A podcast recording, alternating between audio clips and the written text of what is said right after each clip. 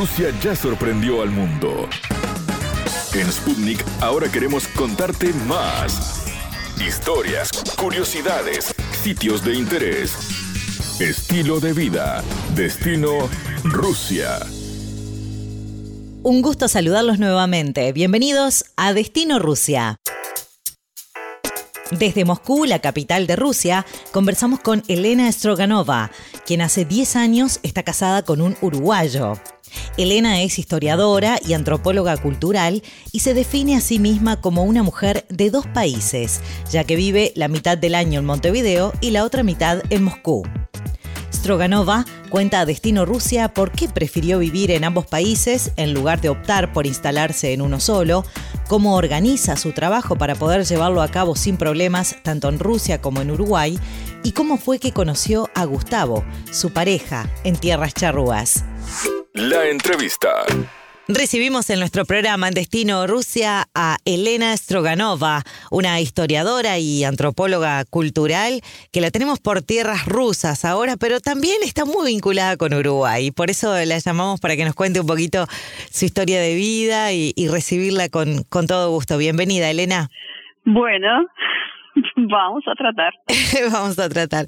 Qué gusto. ¿Estás en qué parte de, de Rusia estás ahora? Ahora estoy en Moscú. Yo nací en Moscú, es mi ciudad, y yo vivo para dos países. ¿Cómo describirías, por ejemplo, los que te están escuchando que no conocen Moscú? ¿Cómo describirías esa ciudad? Eh, Moscú es eh, un país, es un país dentro de Rusia, es, es, verdad. Claro. Enorme por cantidad de la gente, por distintas culturas y etnias que viven y nivel uh, económico también. Hay gente que vive bastante pobre y la gente lujo y riquísima, con autos enormes y tanto no puedes creer. Por eso cuando estoy en Moscú, yo siento como es un país adentro país. Ahora, eh, intendente de Moscú quiere cambiarlo como ciudad europeo. Y por eso cuando yo vuelvo para Moscú, yo veo un montón de cambios. En arquitectura, muchas casas limpias, flores, muchos renovamientos uh, de edificios, posible caminar, disfrutar, pasar tiempo. Es el centro de Moscú, el centro. Yo siento que en realidad es ciudad más europeo que antes. Elena, ¿qué relación tenés ahora? Porque recién tiraste por ahí esa frase que me gustaría retomarla y que nos cuentes tu relación, tu vínculo con Uruguay, porque dijiste, yo tengo dos países. Soy rusa, pero también mi país es Uruguay. A ver, contanos esa historia. Yo tengo dos países porque mi esposa es uruguayo. Ajá. Y nosotros conocimos en Montevideo por una exposición que hicimos en 2012 con apoyo de Embajada de Rusia. ¿Exposición de qué? Eh, exposición de artesanía rusa. Eh, son um, figurillas de arcilla o de barro pintados, pintados en colores diferentes. Y eh, hay varios artesanos rusos por um, regiones. Esa una región uh, al sur de Moscú, se llama Tula. Si conoces, es, uh, en inglés se llama uh, gingerbread. Es una comida muy dulce con relleno de dulce de leche o de marmelada. En ruso se llama pryanik. Y ese Tula es lugar donde lo hacen. Y también artesanías. Un pueblo pequeño se llama Filimonovo y en este Filimonovo hacen figurillas de arcilla y muy coloridas.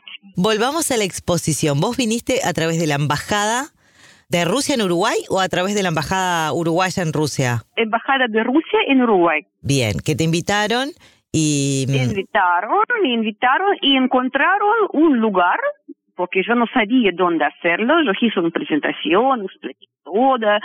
Y ellos encontraron un museo, un museo de historia del arte. De ah, sí, claro. Sí, sí, es muy conocido. Sí, sí. Y, y hicimos en galería que va en esa esquina y Gido y 18 de julio, hicimos exposición. Mi idea es encontrar un artesano o un artista y arreglar relaciones, encontrar piezas interesantes y mostrar para la gente. Bien, vos organizaste la, la exposición, digamos, para, para mostrar un poco la cultura también de Rusia acá en Uruguay. Claro, claro. Y embajada me cantaron que mira, Claro. Uruguay es, no es tan grande que otros países en América Latina, pero hay muchos rusos o la gente que tienen raíces rusos, su historia en sus familias, y ellos van a tener mucho intereses para verlo. Si te parece está bien, vamos a hacerlo. Y ahí en esa exposición conociste a tu hoy esposo que se llama. Se llama Gustavo Ferrari. Él era director de ese museo. Ah, y ahí va. Ahí fue que se conocieron, perfecto. Porque te iba a preguntar qué tenía que ver él en toda esta exposición y director del museo, buenísimo. ¿Hace cuánto que están casados? No, mira, casi 10 años. Uh, un montón. Sí, sí, un montón. ¿Y cómo ha sido esa relación en estos 10 años? Porque vos tenés tus cosas también en, Rusia, entonces, ¿por qué dos países? ¿Porque vas y venís? ¿Cómo te organizás? Sí, sí, porque yo nunca pensaba dejar Rusia y vivir siempre en otro país. No tuve esa idea ni durante el URSS, eh, cuando yo estaba muy joven, ni eh, cuando se terminó y empezó ese periodo que se llama perestroika, años 90, y mucha gente salió del país para buscar la vida mejor.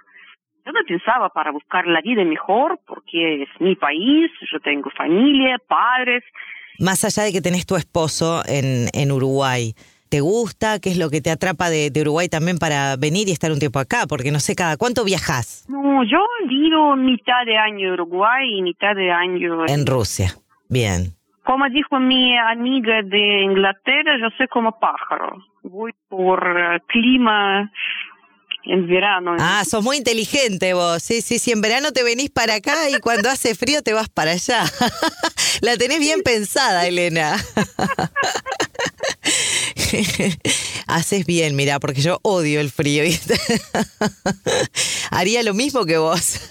Yo no quiero, yo no quiero elegir dónde yo quiero vivir, porque a mí me gusta vivir en Rusia, porque yo nací, tengo mis padres, es mi tierra, mi religión ortodoxo, yo siento muy cómodo. Claro, tenés a tus padres y tenés tu familia allá y bueno, y tus actividades. Supongo que también tenés trabajo en Rusia, ¿no? De, de lo tuyo. Sí, pero como antropólogo social, yo puedo tener trabajo eh, sin una ubicación fijo. Yo puedo tener tra- proyectos y trabajar por internet, hacer algo y ojalá que ahora tenemos Zoom, tenemos correo electrónico De todo. y podemos conectarnos. Y además el, el teletrabajo ha crecido muchísimo durante el 2020, ha crecido muchísimo y, y creo que llegó para quedarse. Entonces está bueno, en tu caso te permite eso, ¿no? Seguir trabajando a pesar de que te vengas a Uruguay, por ejemplo. ¿Cuándo volverías para Uruguay ahora? ¿En diciembre? En noviembre, me parece. ¿Cómo lo toma Gustavo? ¿Le gusta la idea? ¿O él, él viaja también a Rusia en, en- en esos seis meses que vos estás en, cinco o seis meses que estás en Rusia? ¿Qué hace él acá? ¿Sigue trabajando? ¿Se va a visitarte? Sí, él viaja también, pero él puede viajar para sus vacaciones. Él no puede viajar para mitad del año Claro. conmigo en Rusia. Él puede viajar para un mes, por ejemplo. nomás. Y me parece que es eh, experiencia para mm, personas adultas. Cuando estamos más joven, pensamos, ah, bueno, mi querido, yo quiero tenerte en mi lado, Claro. Ah, no para más que tres días. Cuando ya estamos más adultos, podemos sentir algo por distancia. Total. Sí. Claro, está bárbaro tomar y sentir cuerpo cerca, pero hay alguna energía que podemos sentir a pesar de todo, a pesar de tiempo y eh, espacio. ¿Qué es lo que te gustó de, de Uruguay o qué es lo que te atrapa? Cuando venís acá, ¿qué notas de lindo que por ahí no tenés en, en Rusia? Sabes, cuando estoy en Uruguay, yo siento como nueva vida para mí. Es como un teatro. Termino una eh, obra y empieza otra obra. ¿Por qué? Porque país más chico, ciudad más cálido, la gente más abierta y cada uno, casi cada uno puede ayudar a otro. Hay gestos como más humanos. Más humanos y la gente sabe ayudar a otras personas. En Moscú ahora yo veo que la gente más individuales y más cerrados en sus familias, en sus intereses y no viven en comunidad de ciudad. Yo creo igual, Elena, que eso está pasando en general, ¿eh? Me parece que en general está, está sucediendo eso, pues yo lo noto en Uruguay también. Creo que la pandemia ha, ha, separado demasiado a la gente. El clima y eso no, porque vos disparás cada vez que hace calor, te vas a donde te conviene. El clima no lo extrae. clima, no. Con clima, con clima hay una cosa interesante. A ver. tenemos calefacción central. Ah, sí. Por eso, invierno, cuando tú entras en apartamento, sí. tú sentís Nunca sentís frío. sí, no sentís frío. Tú no debes aprender ni estufa, ni calefacción. Tú ya estás con clima que. Sí, sí, cálido. Claro, nada que ver, acá no. Tú debes, tú debes pensar cómo calentar la casa en invierno o en otoño. Sí, es verdad. Y adentro las casas a veces bastante frío, más frío que en invierno en casas en Moscú. Sí, total, totalmente. Elena, ¿y la comida? ¿Qué te gusta más de, Uruguay que por ahí eh, o, qué, ¿O qué extrañas acá en Uruguay que conseguís en Rusia y acá no? ¿O qué es lo que te gusta más de Uruguay? Por ejemplo, la carne. No sé, todo el mundo me dice en que... Rusia, sí, en, en Rusia extraño en carne a la parrilla. Y, por suerte ahora ya posible comprar vino tinto en eh, Rusia. Hay lugares, algunos supermercados donde posible conseguir. Traversa o Atlántico Sur, Don Pascual. Mira. Cuando estoy en Uruguay extraño en em, lácteos rusos, porque en Rusia hay muchas variantes de lácteos, de yogurt y una se llamaba crema rusa, si yo recuerdo correcto. ¿Cómo aprendiste a hablar español? ¿Fue por tu esposo? ¿Porque vos hiciste algún curso? ¿Cómo, cómo empezaste a hablar el idioma? Primero empecé a hablar en Argentina. Mi primer viaje para América Latina era eh, en Argentina. Y mm, yo pude hablar, pero muy, muy poco, cosas básicas. Y cuando conocimos con mi esposo, sí, yo hablaba, pero no tan mucho. Y cuando empezamos a vivir juntos, yo no tenía otra opción. ¿Porque él no hablaba en inglés? Sí, él podría hablar, pero su idioma natal es español y yo podría hablar y de principio yo le dije que vamos a ayudar a mí a hablar en español. Sabe, sabe entender ruso. Ah, mira. Yo ya hice varios experimentos, él podría entender algo. Ah, mira qué bien. Bueno, ah, Más complicado para él hablar en ruso. Buenísimo. Elena, muchísimas gracias por tu tiempo. Te mandamos un abrazo y, bueno, lo mejor para vos. Éxitos. Muchísimas gracias a ti. Gracias. ¿Sabías que conocemos datos de Rusia que te van a maravillar? Nada de colocar botellas vacías, monedas o llaves sobre la mesa. Una creencia muy arraigada de los rusos en general es que colocar llaves, botellas vacías o monedas podría traer malos augurios, tristeza y sobre todo pérdidas económicas.